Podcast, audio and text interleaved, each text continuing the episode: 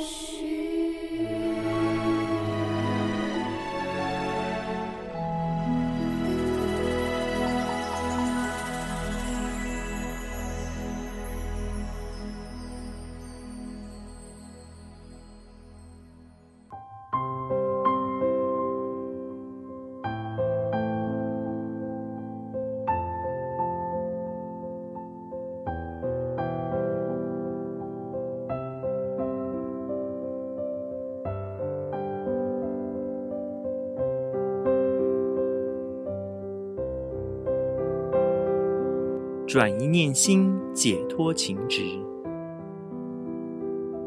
转一念心，化解干戈；转一念心，慈悲救人；转一念心，智慧处世。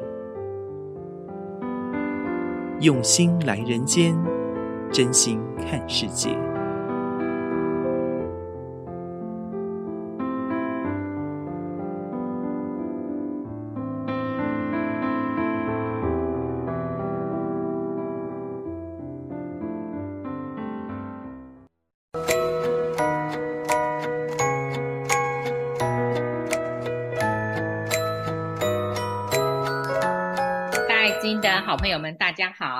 又到了我们全球知音好友相聚的时刻了。今天我们很荣幸的再一次邀请到亚洲蔬菜研究发展中心的前主任张银福博士，再一次又来到了我们大海知音。张博士、张银福博士，大家好，跟我们的听众朋友们问候。好的，啊、主持人啊、呃，各位听众朋友，大家好。那非常荣幸能够再到这个大爱的电台来跟大家再谈谈。感恩张博士哈，再一次来到我们大爱之音的节目。依照张博士历年来的经验啊，还有上一次和我们谈粮食安全呐、营养安全的话题啊，其实很多听众听了特别感恩张博士给了我们很多的叮咛哈，让我们注意到在吃的方面，我们要注意到营养均衡，还要注意到这个营养的安全。今天呢，我们再一次的请到张博士来到了大爱之音，还是要跟大家谈吃这一方面的话题啊。因为张博士培养植物啊，培养这一方面的专业，所以张博今天是不是想跟我们谈一谈粮食的损失或者是食物的浪费有关？是不是今天要来跟我们谈谈这个话题呢？是的，呃，我想我们今天就花一点点时间呢，就延续我们上一次谈到这个粮食安全的问题。是是。那我们延续这个题目，我们再来谈，今天现在来谈谈看粮食的损失跟这个食物的浪费的问题。那为什么我们要来谈这个问题呢？因为这个问题其实是蛮重要的一个问题。以全球的人口，现在联合国公布八十亿，那到二零五零年也不久了，这三十年后，全球人口会有九十八亿人。九十八亿人口怎么把它喂饱的问题？说起来，到二零五零年，我们要喂饱这九十八亿的人口啊，大概粮食要比现在在增产五十 percent 以上。所以，怎么样再增加这个五十 percent 的这个粮食的供应量，就是一个大的议题。那当然可以从两方面来讲，一方面就是上一次我们在讲粮食安全的时候有说过，就是怎么样。提高这个生产量啊，怎么用现代的科技去提高这个生产量？但另外一方面呢，就是怎么样减少损失跟减少浪费？因为减少损失跟减少浪费，同时也就等于像增加了这个量一样，增加了这个。所以这个面很广啊，有针对的使用者。还有针对的生产者，所以张博士帮我们分析一下，让我们每个人人有责啊，怎么来避免这个粮食损失跟食物浪费，是吧？至少我们每一个人都是使用者，都是消费者，不一定是生产者，你不一定是农业从业人员，但是你一定吃饭，跟你绝对有关啊。那什么叫做粮食损失量？就像刚刚主持人讲的，等于是说，在这个从生产到消费的这整个的这个食物链里头。它有不同的层次，在不同的阶阶层里头，它造成的损失或浪费。所以，我们把这个拆开来讲。那什么是粮食的损失？粮食的损失所指的是说，粮食从收成以后到零售之前，在这个整个食业食物的运销过程造成的损失。那依据联合国的统计啊，全球粮食在这个从收成以后到这个零售前的这个供应链的过程中啊。大概损失掉十三个 percent。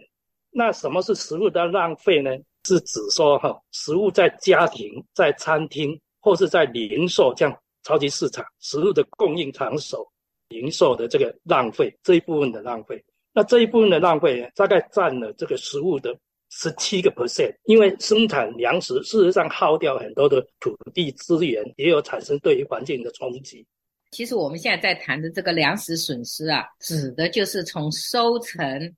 的处理到包装到运输，一直到加工市场，其实这一段当中就已经在做很多的粮食损失了。这一段就损失掉的十三个 percent。未来要喂饱九十八亿的人口，然后再加上我们到真的我们自己在使用的时候，我们又有浪费食物的这个行为，那我们真的是要想想看，我们怎么来做最好的处理哈。我曾经看一个报道，他说根据 FAO，我想你应该了解，就是联合国粮食组织的一个估算，他说要供应给全球人口消费的食物当中，每一年有十三亿吨可以供给食物。部位所采收后的这个消费的过程，其实它已经浪费跟损失占了所有粮食的三分之一，就是像您刚刚讲的，哇，这加起来就真的很多。所以在听说这是在开发中国家的粮食损失跟食物浪费就占了百分之四十，这是为什么呢？我想整个在开发中国家，它最主要的问题是基础设施不好，所以呢，在田里头生产的。农产品，它要把它运到这个市场的时候，它这个过程里头消耗掉非常多。第一个，它基础设施不好；第二个，它储藏设备不好；第三个，它的这个运输系统不好。因为粮食从田里头，农产品从田里头要到我们消费者的手上，是一个很漫长的一个过程。这这一个漫长的过程里头，它有经过关一关一关的，从采收种下去以后，然后。有可能有病虫害，有可能遇到这个干旱，有怎么样？到最后你可以采收了，终于可以采收了，很高兴。采收完了以后，第一个在采收的过程中就会有损失；第二个，采收以后它没有很好的道路可以运出来，所以它运出来的时候已经损害得很厉害。另外一个就是说，农产品即使像在田里头采收以后，就是一个包装都会影响到损失。因为你没有适当的包装的时候，那你这个印出来的时候，它就损失掉很多。那道路基础的道路好不好？比如说你这个印出来的路，就根本就是就是泥泞不堪的路，那个那个损失是很大的，就会造成农产品很大的损失。那印出来以后，天气很热，可是你又没有适当的冷藏设备，所以印出来即使已经印到了平地，已经运到平地，已经快要可以出售的时候，还要再损失掉。很大的一部分，所以这个这个整体来说，牵涉到这个粮食的损失，牵涉到的问题是非常广泛。这样听来啊，就是说粮食的损失跟浪费，其实指的就是在食品供应链上，这个品质跟数量都一直不断的在下降。那从产跟供应链的角度来来看呢，我想张博士，你可以跟我们谈一谈这个粮食的损失跟食物的浪费。对粮食的安全的这个影响，这个是很关切的，好，吧？对对对，好，接下来就来谈这个这个粮食损失跟食物浪费对这个粮食安全的影响。整体来说，这个粮食损失跟食物浪费是一个全球性的问题，不是说只有开发中国家有的问题，也不是已开发国家的问题，是每一个人的问题，是一个全球性的问题。而且呢，它会损害粮食安全跟粮食的永续性。它会降低食物的可获得性啊，因为就是说，粮食损失跟食物浪费会让食物到达消费者的量会减少，那值也会降低。就刚刚主持人讲，它是值跟量一都一起往下降的。这个在粮食损失跟浪费呢，也会对食物的品质和安全造成影响。它可能降低这食物的营养价值啊、新鲜度啊、食物的卫生，从而会。影响消费者的健康和福利，啊，它也会增加食物引起的疾病和污染，因为腐败的或腐败的这或丢弃的食物啊，会造成这个病菌跟这个害虫的这个这个繁衍，食物本身会造成产生病菌，就整个是腐坏掉。哎，另外一个呢，就是比较大的，就是说粮食损失跟食物浪费啊，也会对气候变迁跟环境危害造成影响，不论是。掩埋或是燃烧掉这一些损失或浪费的农产品或是食物啊，都会造成温室气体的排排放啊。那粮食损失跟这个食物浪费，也同时消耗自然的资源，比如说土地的资源、水的资源、能源，还有生物的多样性。我们要利用这一些资源来来生产粮食，结果生产的粮食又损失掉，或是又浪费掉，又没有真正把把它吃掉，所以这一个也是整个也是一个浪费，就会造成土壤的侵蚀啊，造成水资源的缺乏，然后砍伐森林啊，或是这个有益生物的这个栖息地的破坏啊、丧失啊等等。对于环境也造成。听您这样做分析哦，我相信听众朋友都跟我一样啊、深深的会有一种感受。平常我们只知道个人在吃这些粮食啊、哦，万万没有想到这个粮食的损失，从我们个人到整个环境。比如说，您像刚刚说，在生产啊、运输的过程当中，有一些是基础设备的不良啊、运输的不良啊，会造成这个粮食这个短缺，然后呢，还会也会降低它、减少它的产量。甚至对这个粮食的安全也会发生，比如说你刚刚讲的这个营养的价值也会受影响，还有有浪费腐败的食物，不仅是浪费，还会造成疾病的传染。对，这个对气候整个环境也受影响了。就比如说你说刚刚讲的这个温室效应啊，水资源啊，哎呀，整个环境都会受都会受到这个影响。所以已经不是我们个人的问题，是从我们个人到整个环境都会受影响。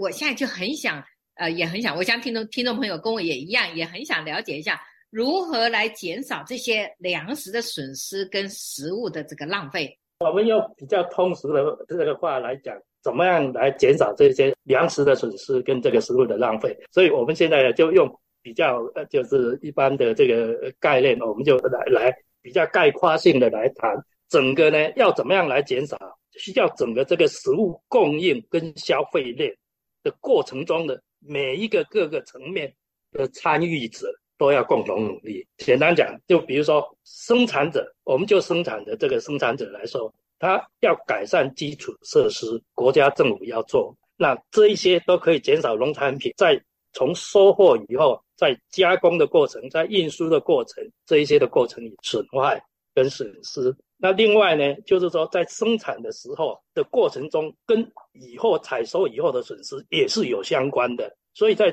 生产的过程里头呢，尽量要去推动所谓良好农业生产规范，比如说要推动轮作，一个土地上要要轮作，不能一直每一年都种同样的作物，啊，那么减少病虫害的产生。那另外一个就是灌溉，怎么样有效的利用这个水资源的灌溉。那这样呢，可以提高粮食的产量跟品质，同时呢，也加强食品管理跟这个食品法规的执行，所以呢，才确保食物安全跟品质符合消费者跟贸易的需要。那这样子的话，就不会说生产出来的东西反而被浪费掉了，因为不是消费者想要的，不是消费者需要的，不是贸易需要的，所以这样也可以减少粮食的损失。事实上，这是很重要的一个政策。在以国家层面来说，如果没有做这样好的规划，造成的损失是非常巨大的啊。第二个层面呢，我们从零售管理阶段这个来看，很重要的一点就是说，要加强食物的进货或是说销售的这个管理，要用那个现代的科技来做这个很好的规划，来减少粮食的损失。比如说，利用这些资讯科技啊。先做预测，供需的量有多少，所以规划进货跟库存，把它找出一个最好的一个一个进货的量跟库存的量，这样子的话，就减少过多的食呃食物在超级市场、零售市场的这个浪费。因为如果是存货过多，因为农产品都有一个特性，就是易腐坏性，它容易腐坏，所以如果你这一些的管理没有做好的时候，它就很容易就造成这个食物的浪费，还有就是说要打折或是捐出过剩的快到期的食品。那现在有一些超级市场啊，有一些食品公司有在做这些事情，就是说，呃，另外一个呢叫推广这个外观不完美的这个蔬菜跟水果，要减少这个消费者哈、啊、对于这个蔬果要完美这个外观的要求。这样子的话，接要增加他们对于外观不是非常完美的这个要求的这个。接受这样子，可以减少这个食物丢弃掉很多的这个食物。另外一个就是说，要教育或者训练员工或消费者食物浪费引起的负面影响，来改变消费者的消费行为。跟习惯。那这是从这个零售的这个阶段来讲的。对，光是这个生产的部分，你看就是有很多我们就要注意的，要改善生产的技术，还有这个农产品，农产品在运输也很重要。对，这个道路运输是不是能够把它运安全的、快速的能够运输，新鲜的时候运输，还有在储藏，这个我也以前也听说了。比如说你这个土地上你要生产马铃薯。你不可能天天生产来供应你吃，如何去储藏？还有香蕉也是，它都是季节性的。还有包装的设备，我们真的要用很多适当的科技的方法来改善哈。还有生产以后收成要怎么去规范？您刚刚讲的，让在生产业的人真的也是要注意啊。还有土地的的轮耕啊，善用这个土地，而且能够增加生产量，这技术上。还有一个是有效的水资源，才不会造成水的浪费。还有这个加工，要生产我们所需要的，不要说哎呀想要这个想要那个，想的东西很多，但是不见得是需要的。所以真的不要浪费粮食，还是不要浪费食物。就像您刚刚讲的，食物过剩了，你赶紧还没有过期，赶紧这个能够送出去。啊、呃，像美国的这个 Food Bank 食物银行就是在做这些，他不但去做，就是这个，对，我觉得他不但的做了善事，而且还真的让食物没有浪费。那要改变我们消费者的心理跟行为啊，接下来您可能要来跟我们多多指导一下，我们消费者这方面如何避免这个浪费食物。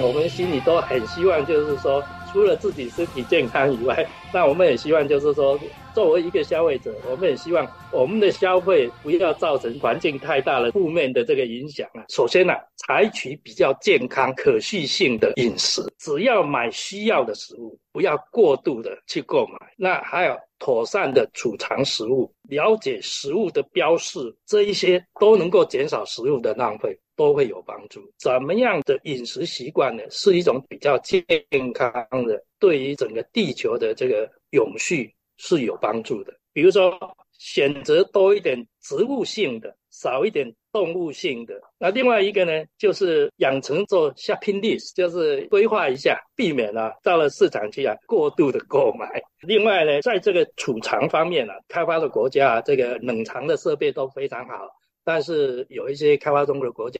这个冷藏的设备还没有到那么好，就是家庭层面的这个冷藏冷藏的设备还没有那么好。所以呢，其实就是说，我们养成一种习惯，把储放比较久的食物啊，放到移到架子的前面啊。另外一个呢，就是说，呃，用密封的这个食物袋。或食物罐，那现在也可以延长食物的保鲜期啊。整体来说，从我们个人的这个的这个层面来看啊，因为减少食物浪费，我们可以节省一些钱，而且可以节省资源啊，降低这个整个这个温室气体的排放啊。同时啊，也可以贡献整个人类的粮食安全、营养跟健康。那我一听，我也有同感啊。对，你就从消费者，我们就是消费，每一个人都是消费者哈，真的要开始好好的想一想。尤其现在大家日子过得很好，可能你都不会想到，你是不是无形当中在浪费食物，无形在浪费资源啊。比如说，我看有些人的那个冰箱里头放的满满的，然后还不断的在买，然后这个东西一直放，放到最后他忘了吃了。就过期了，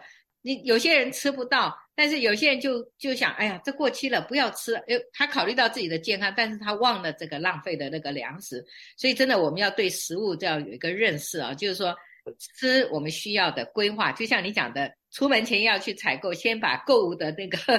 那个购物单先列出来，然后我这几天要吃些什么，我有可能。所以这个真的是要养养成这个好习惯哈。还有一个，您刚刚讲的就是我们的饮食习惯养成少肉多蔬食。这因为你你要吃肉，就要去养动物，养动物就要把我们人类吃的食物要给它吃。其实我这我这一次才从这个去欧洲走了一圈哈，我跟你分享我的感想哈。我去欧洲走了一圈，有好几个国家，现在欧洲非常提倡吃素。哎，我也觉得很奇怪。他们没有这个宗教的信仰来吃素，为什么呢？所以我就走了几个国家。我首先发现的有几个，他们是没有大量的在养殖牛羊这些的，那都是看到的青山绿水。那这些牛羊都是释在释放在，不是像那种羊栏羊群。那这意味的是什么？没有把这个大量的生产的食物给他们，这无形当中就就已经看到了。他们以行动来证实。还有呢，我就发现了，因为我自己是素食者，所以我就在想，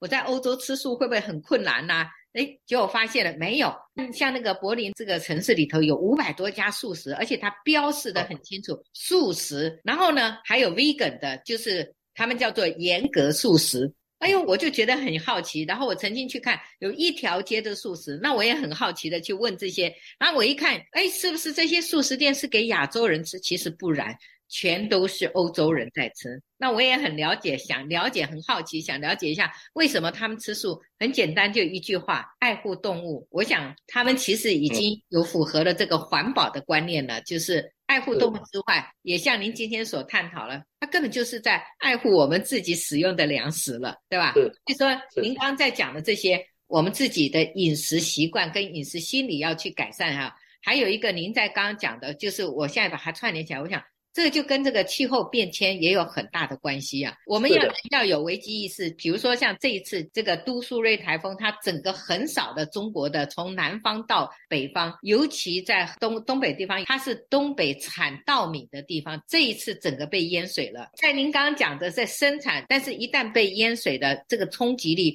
就等于产量要减少。这一次不就是粮食生产减少？还会有粮食的损失，对吧？就是气候变迁造成的。那像这样子的话，我们真的更要来很多的方法来改善，让我们的粮食生产不能缺少，我们的食物不能够去缺少，对吧？是，这是是是，没有错。张博士可以给我们更多的。呃，个探讨，这是，所以呢，我想我刚刚就提过，就是说这个粮呃粮食安全啊，粮食损失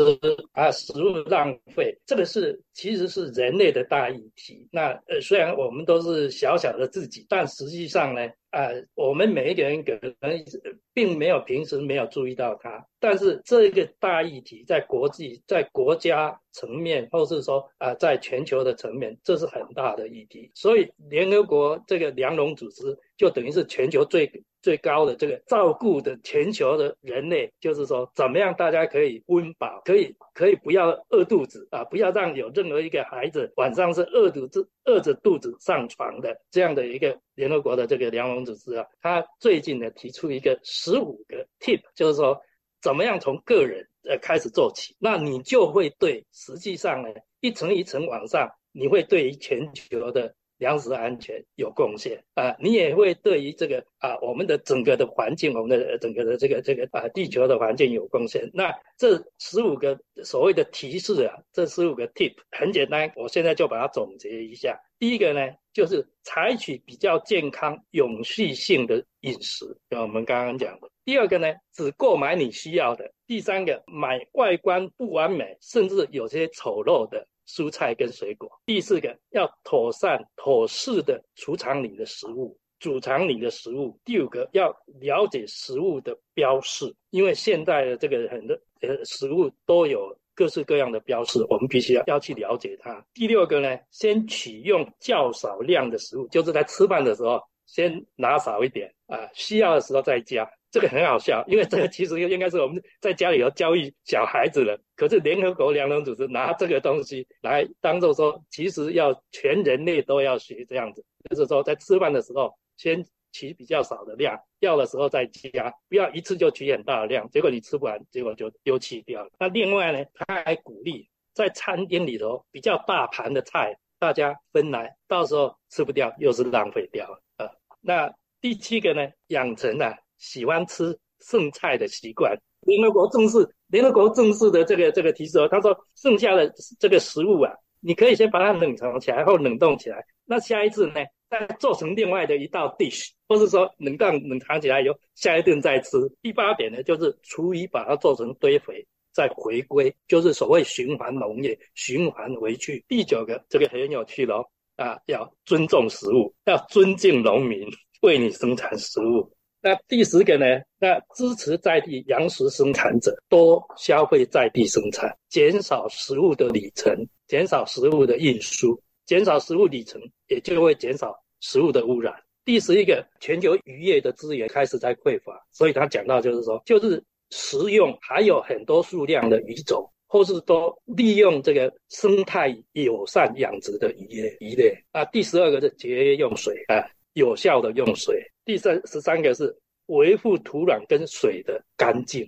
第十四个，这个多吃豆类跟蔬菜。他建议啊，比如说每周吃一次豆类，跟那个古老有一种藜麦，藜麦，藜麦啊，藜麦，哎，藜麦。对，第十五个呢是把食物多分享出去，就是多一份关怀。如果不把它捐赠出去，就会浪费掉的食物，把它捐出去。然后呢，用现在的资讯科技，把这个社区啊跟本地的这个商家连接起来，所以呢就可以把这一些。快要过期，或是说外观不好不好看，或是比较还可以食用啊，但是有可能会被浪费掉的这些食物啊，可以送到这个需要的人的手上，所以就多一份分享，多一份关怀，这就是十五个联合国粮农组织提出来的这个呃减少食物浪费这的这个。我觉得联合国他已经想到了从个人到。生产到各个部分都警惕我们去考虑到，其实就是在让我们回归到我们自己个人要怎么样对减少食物浪费能够做一些贡献哈。所以我就想，他事实上无形当中就从我们的生活教育来提醒我们不要去浪费食物，而且都会叮咛你这个吃不完的要带走，还鼓励你定要带走，这个光盘主义嘛哈。还有您刚刚讲的，就是说对大家要注意，就尽量吃。支持在地的食物，我觉得这个也是真的是可以考虑的，因为在地的毕竟都是新鲜的，而且这避免运输啊这些浪费啊，这运输有时候真的会产生它有运输要要耗掉很多能量啊，嗯，对，还有运输有时候它闷在那个地方哦，你会造成的就可能在有些食物里面有腐烂的，有破坏掉了，你自己可能就这这就是浪费食物。还有一个从外地运输进来的。价格也比较贵啊，对吧？还有你说多吃豆类跟蔬菜，我非常我非常认同。你看这次我看那个欧洲，呃，东方人说吃豆类可以吃豆腐、豆干等等，那他们呢吃什么呢？他们也是啊，他们有鹰嘴豆，还有 lentil 印度蓝豆，还有那各方面的也是很多，而且还把它做成那鹰嘴豆的酱啊等等啊。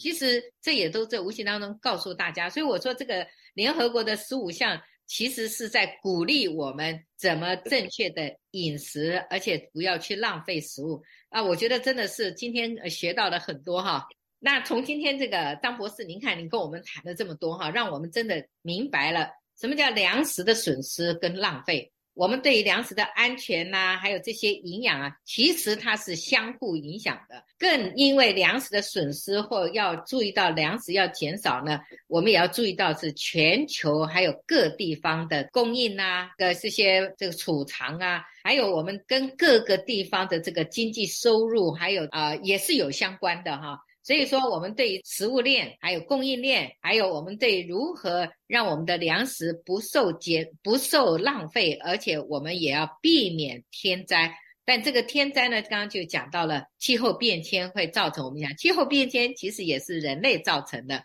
所以这个要对要造成一个善的效应呢，那就是要靠人类。那今天感恩张博士给我们这么多的提醒哈，我们可以帮助减少粮食的损失，还可以减少这个食物的浪费。我们也有利于这个气候，因为大家真的现在最关注的就是全球的这个气候，还有粮食安全跟粮食体系的永续发发展了。这真的是今天一谈呢，就是一举三得哈，一举三得。尤其在现在这个世界的，许多很多人都把食物当做是理所当然存在的东西，其实不然。一旦天灾来的时候，那我们有数百万的人可能都会遭到这个粮食危机的这个破坏，可能有人就会活在这个饥饿或者粮食不安的当中。所以我们要彼此的关怀。除了你刚刚说的食物多了你要拿去拿去捐之外，我们从我们现在开始先节省粮食，不要浪费粮食，其实就是有爱心的。如何让食物能够获得保障？尤其是现在这个动荡的时代，那大家都晓得，二零一九年的新冠造成了我们这持续那么多年粮食也受影响，还有气候变迁，这些都是造成我们粮食也有受到影响。尤其乌克兰这个战争呢、啊，也是造成了扰乱了全球的粮食的体系哈。那我们有数百万人，其实说实在的，现在陷入这个粮食不安的一个环境里头。我据我所知道，我看到二零二二年的世这个世界粮食安全以及营养状况的一个报告，有个数据啊，他说全球饥饿的影响人数一直在上升。哇，这个我们可能就要考虑，这个二零二一年的报告比二零二二零年多了四千六百万人。哇，那这个这个是表示意味着全球有三十一亿人无法获得健康的饮食。那我们有这些粮食危机的意识以后呢，我们希望我们要有足够的粮食供应给需要的人。那我们也要记住，这个粮食的损失跟粮食的浪费，其实会造成气候的变迁，这些灾难其实就是一个恶的循环。从我们自己开始吧，我们要呃有很多的方法，就像刚刚这个联合国。给我们的十五个提示哈，其实就是从我们个人可以开始做起，帮助减少粮食损失跟浪费。所以无论是政府的啊，或者是供应链的啊，或者是我们有一些研究人员呐，或者是收音机前您是学术界的，您是消费者的，我们每一个人都要在减少粮食损失跟浪费上方面呢，要发挥重要的功能。我们每一个人的贡献，对于改善我们今世后代，可能有时候不用等到我们下一代了，我们这一代可能就会面临了哈。我们希望我们下一代，这么这一代，地球的健康会有很大的一个帮助，就要靠我们了哈。我们要帮助的是谁呢？其实要帮助就是自己，不是吗？那我再一次感恩张博士今天带给我们大家的这些提醒哈，我们大家要尽量去做到减少粮食损失跟浪费哦。感恩张博士。也感恩各位大爱知音的听众朋友们，那我们希望下次再见。感恩张博士，感恩。呃，来来来，谢谢谢谢啊，好，谢谢大家，好，谢谢谢谢，拜拜。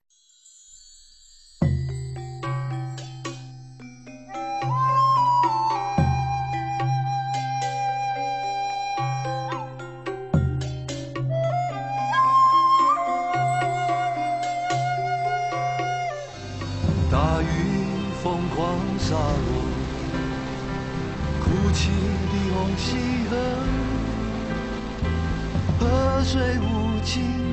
淹没曾经温暖的家园，沉重的脚步走入绝望的明天，那是两千零二年的雨季。我是绝望的河流，我是哭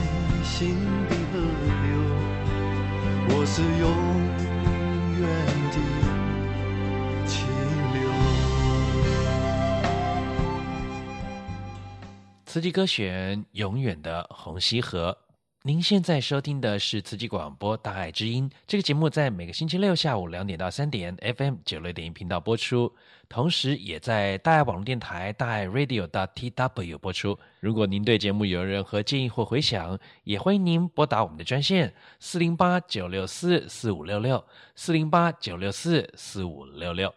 现在，让我们一起用虔诚的心，恭敬聆听正言法师的智慧法语。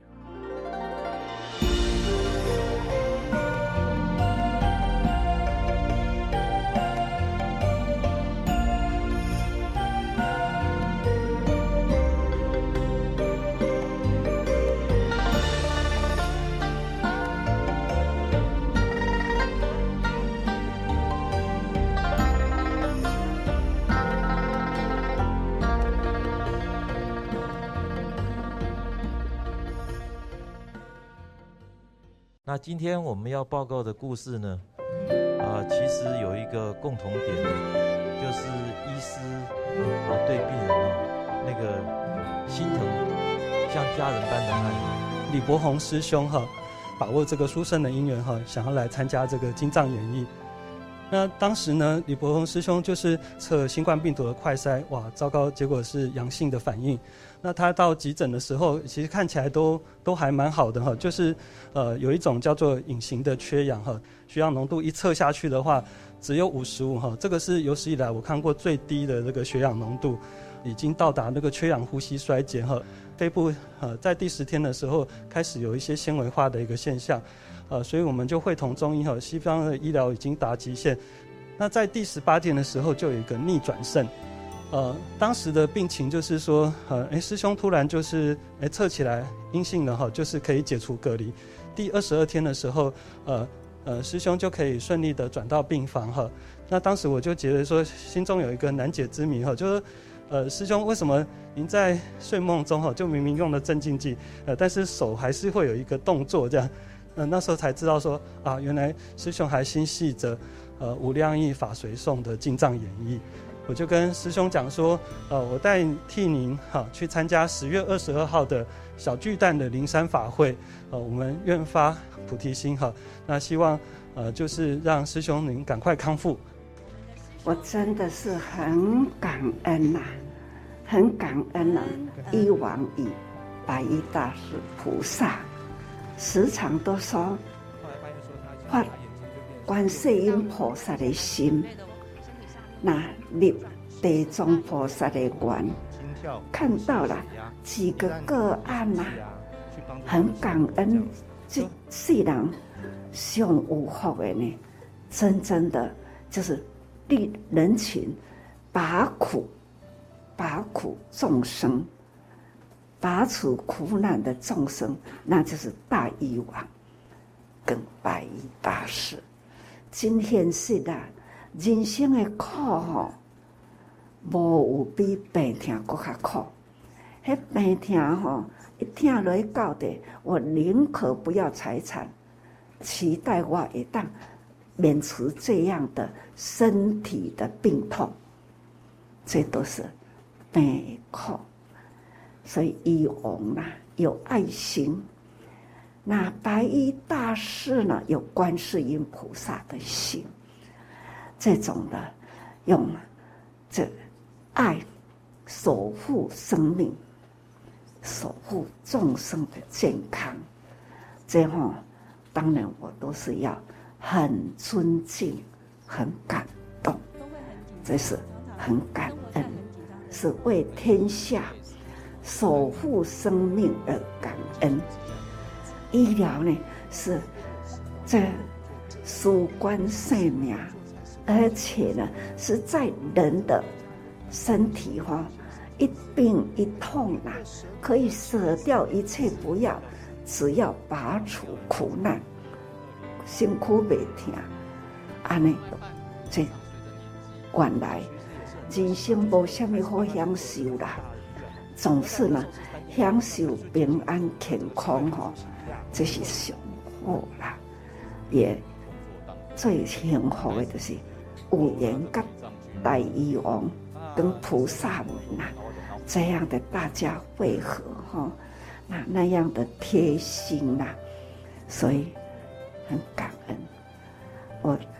常常对家己讲吼，哇，真好命结善缘呐，这自己会医疗人。竟然呢，可以做到了，如我的发的愿，要守护生命，守护健康，守护啊！我有一群呐、同心同志愿的大医王、白衣大士，都是呢，同样的这样的心愿，很真诚的为。抢救生命，所以讲吼很感恩，一路啦，安尼南下北往，转来，我感觉讲吼一份价值观，我也一直跟慈济人说，人人要自我盘点自己的生命的价值，不是很有钱都是。叫做生命的价值，钱不会用，只是呢，一直一直零零零零一直加起来，多少个零啊？那哪怕呢，那个零零零很多的前面的号码也多了，啊，又奈何？所以呢，我这一趟出门，在。高雄看到了社会的企业家菩萨，事业都很成功，而且呢，投入慈济了，放下身段了，那一份哈的很真诚的做分享。我虽然是很累，不过呢，我都很开心。这样的开心哈，第一是安心，第二是感恩，所以这个天天都很欢喜，因为呢，听到每一位慈济人，那走入了社会，这么多的成功事业家，现在都变成了成功的置业家。很多的很感人的分享，我的确呢，都是感觉到说，啊，终于这一辈子了，很有缘呐、因为呢，听到这么多的分享，可以想象哦，下回好人多，而且呢，善良的爱呢，很真诚的，在我们的社会里。我会比较安心一点。同时呢，我们要有信心，过去所做的，真正的，大家人拢得到呢心安，而且呢得到欢喜，得到天天呐、那一份的祥和的感觉。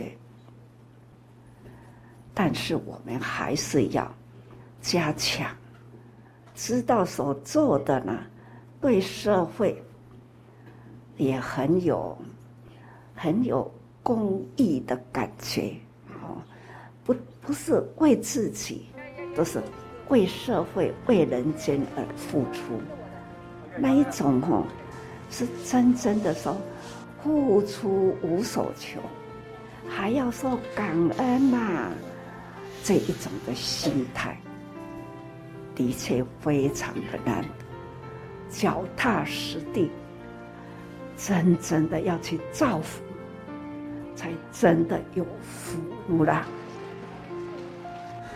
啊，这也就是人生的价值。看到成吉思他们回来，他是真正的哦，企业做这么大，他是哦在在。世界排名啦，不是跟他讲，你这个国家排名，他是世界排名。还有林伟才，他们是真正的哈，都是很真诚啊。他们在马来西亚也都是公益事业，也都很投入。所以讲吼，这就是慈济。很期待啦，在普天下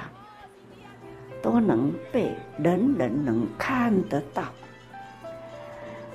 能人人呢都可以呢做得到，能这样呢，这一颗地球真正的呢就是进化。大家人拢讲吼，要安怎保护地球，唯有啦。善多先追啦，要多行善，同时呢，这种的正心念、正心念，茹素，我刚刚讲茹素呢，就是最完整的善，因为如素的人时常都是警惕自己。这个爱护生命，所以爱护生命还要爱惜物命，不是讲吼无素食的人都不行，不是安尼。不过呢，有素食的人呐、他们的善念呢是一定的，是能做得到，而且护生、保护生命。这种保护生命、啊，就是所有善的完整的善呐、这个保护生命，假如能做得到，所有的善呢，都可以做得到。